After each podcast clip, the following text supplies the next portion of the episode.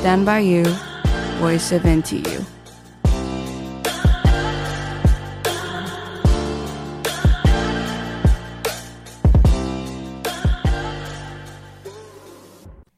Hello，欢迎收听台大之声 Voice of NTU， 我是今天的主持人燕珍。你有喝过台大鲜奶吗？你知道每天一大早就被秒杀的台大鲜奶是怎么做出来的吗？今天的这一集要来告诉大家台大鲜奶好喝的秘密。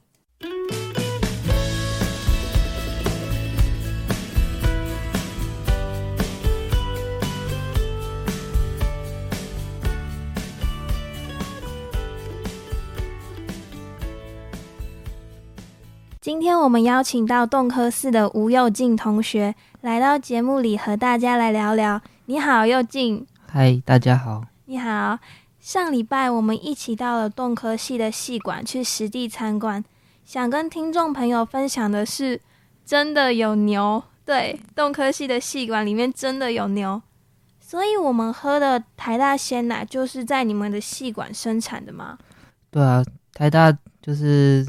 所有的鲜奶就是都是在我们系馆这边的农场生产的，然后台大这边的牛只的数量大概有五十只左右，然后就是像平常大家会看到的牛，就是黑白花色的，然后它的品种是荷兰牛，但是我们系上比较特别的是还有另一个品种的绢山牛，然后因为就是荷兰牛它的产量比较大，所以在台湾的话还有国外也都广泛会使用。绢山牛是我们上次看那个黄色的那一种牛，对不对？对啊，就长得很像黄牛，但是体型没有那么大，哦、然后它睫毛特别长，所以还蛮多人觉得它很可爱的。看到这些牛的时候，其实很震惊，没有想到台大的校园里面真的有那么多头牛。那那些牛，它当天挤出来的鲜奶啊，就是我们当天下午或是早上买到的台大鲜奶吗？台大的话就。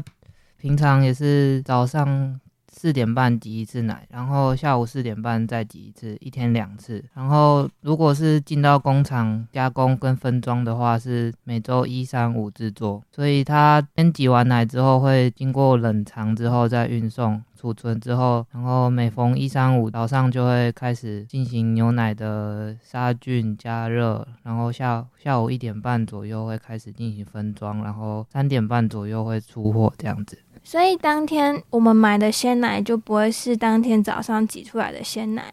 那像中前你说一些加热杀菌的工程是在也是在你们系馆里面会进行的吗？对，就是。我们系馆除了教室旁边有一个养牛的农场之外，再往下走的话，还会有一个专属的加工馆，就在里面就专门负责鲜奶的制造与生产这样。可不可以和大家分享一下，它大概呃鲜奶加工的工作流程呢？加工的工作流程吗？就先挤完奶，然后冷藏运送过来之后，在早上的时候，每周一、三、五的早上会。先清洗管线，就是确定管线都有经过杀菌消毒之后，然后鲜奶才会运送进来。然后它工作的流程大概进来就是，它会先进行杀菌，然后还会有一个叫做均质化的过程。均质化，嗯，因为大家常常听到什么乳脂肪球，对不对？就是它会让它经过机器搅拌之后。脂肪球会切得比较细碎，就不会像会有什么沉淀或是什么浮乳油会浮上来之类的，这样口感就会比较不好。嗯。所以这个外面很多工厂也都会透过这种方式来调整鲜奶的口感。然后它杀菌的过程是属于它有一个专有名词叫 HTST，就是高温然后短时间的杀菌，它是大概算是全世界都通用的吧。然后其实鲜奶它杀菌的方式有蛮多种的，那这是其中一种，就是比较不会改变风味，然后又可以达到杀菌的效果，就可以把嗯百分之百的病原菌都除掉这样。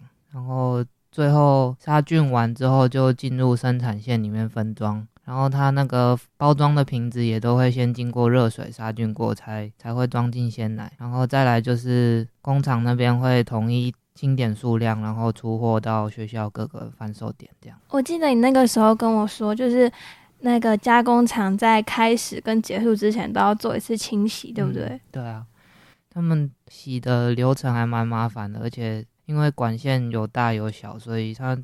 跑起来其实会有点慢，好像要花大概一，好像一个多小时左右。它会用热水洗，然后还要用酸洗，还要用碱再洗，就确保里面完全被洗干净这样。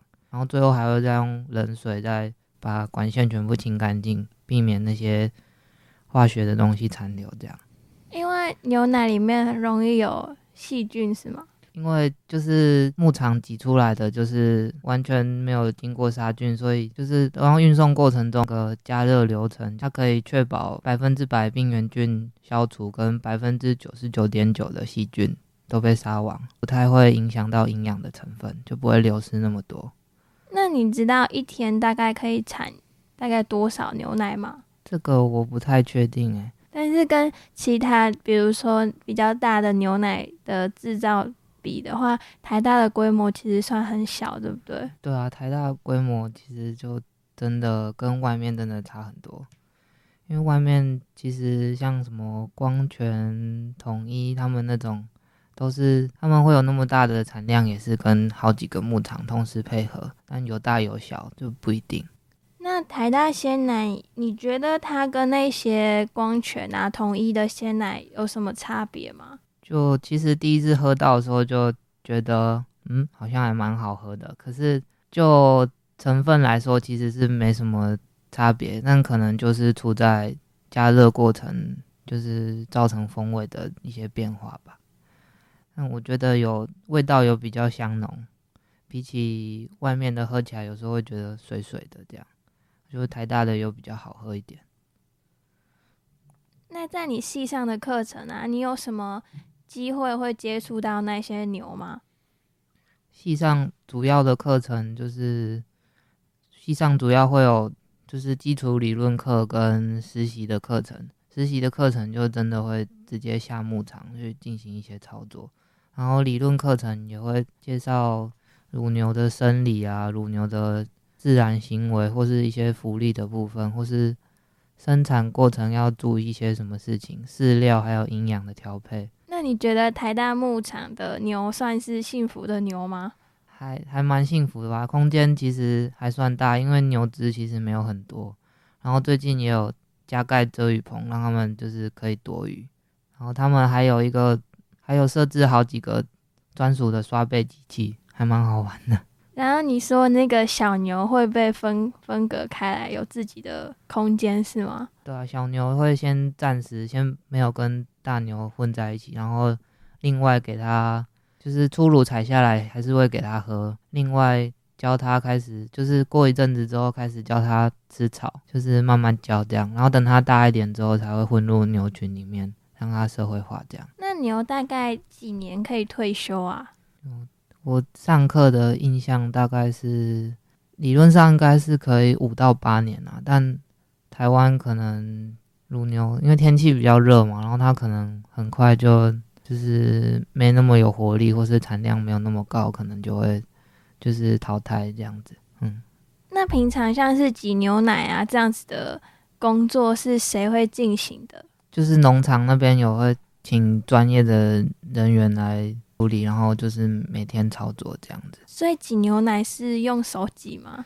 呃，听起来很好玩，但是其实用手挤的话要挤很久，因为它其实一天的产量应该有一头牛应该二三十公斤跑不掉吧。嗯，所以其实用手挤的话效率不太好，然后就是也可能会比较危险，因为牛其实。很大一只，像我们西藏的母牛，最重的可能都有到七百七百公斤左右，就是很危险。那它如果觉得不耐烦，他可能会就是往后提，很危险。哦。然后现在就是很进步，都有机器可以挤，就是它有个专用的杯子，可以套上去之后，它会自动把那个乳汁吸出来，就是也不会让它不太舒服，这样都是有经过设计的。然后你说那个要先用手挤出来，然后先检查一个什么？哦，它有一个流程，就是它有一个专属的试剂，叫叫做加州乳房炎测验，就是它会先挤用手挤一点牛奶，然后混合等量的试剂之后。然后会在盘子上面混混均匀，然后看它的就是凝固的状况。如果凝固太严重，就是代表它生菌数过高，然后它就是可以当做乳房炎的一个指标。然后市面上要贩售的话，就是生菌数有一定的规范，就是你超过那个生菌数是会被罚钱的，而且是通常像很大的牛奶公司，它会同时去五六个甚至十几个牧场收。那如果抓到是你们家的牧场出问题的话，它整车整车的损失要你赔，就是可能一瞬间就会倒闭，这样很很很可怕。所以所以其实大家不用太担心那个牛奶的品质什么的，因为他们都一定不会马虎，把关很严格的。对啊。那身为动科系的学生，你有常常在喝台大鲜奶吗？哦，其实因为动科系也没有什么优先权可以。插队之类的，所以就如果真的要喝，就乖乖排队。听完佑静和大家分享了那么多台大鲜奶的小知识，是不是对台大鲜奶有更深的了解了呢？我想台大鲜奶的抢购顺风是会持续下去的。如果想要喝到香醇好喝的台大鲜奶，记得提早排队去抢购吧。今天我们的节目就到这里，谢谢佑静，谢谢大家，谢谢大家的收听。记得继续收听台大之声，我们下次空中见，拜拜，拜拜。